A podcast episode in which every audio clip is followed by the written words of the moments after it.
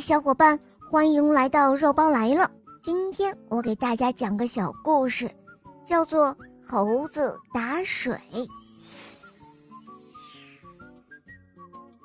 在树林里住着一群猴子，天气冷，树上没有多汁的果子吃了，附近也没有水源，他们经常感到口渴，看到旁边村庄的农民。提着水桶去井里打水喝，他们很是羡慕。这一天的晚上，趁着皎洁的月光，几只猴子来到村里，借了一只桶，但他们不知道还要借绳子。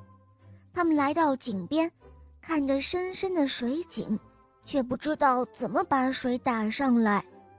这个时候，有一只猴子说。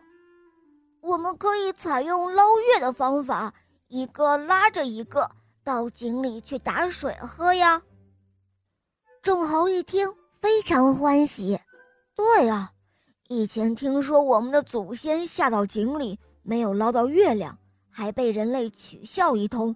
这一次，我们就用这种方法来打水，让人类羡慕我们的智慧。于是，一只猴子拉着一只猴子。吊成了一串，下到井里。最下面的那只猴子提着水桶，这只猴子打了满满一桶水，吹了一声口哨，于是上面的猴子就开始往上拉。最上面的一只猴子还算是年轻体壮，但倒数第二只猴子就受不了了，因为它比较瘦小。下面又拉了那么多只猴子，还有一大桶的水，他实在是坚持不住了，胳膊那么一滑，下面的猴子和水桶，扑通扑通，都掉到了水里。掉进水里的猴子在水里扑腾着，叫喊着，上面的两只猴子着急了，赶紧找来一根长长的竹竿，把它们一个个的拉了上来。他们提着空桶，狼狈地回到树林里去了。他们回去以后，他们总结经验和教训，决定去查看人类到底是怎么打水的。第二天，他们悄悄地跟着村里打水的人，发现人们先是用绳子拴在桶上，然后把水桶放到井里，等水桶满了。再拉上来。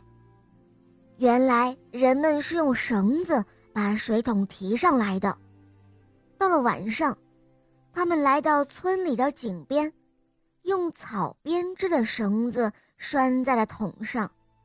等桶装满了水，大伙儿一起用力把水桶拉上来。这一下，他们可以轻松喝到水啦。从此之后。猴子们每天晚上都到井里来打水喝，再也不用担心水源了。好了，伙伴们，这个故事就讲到这儿了。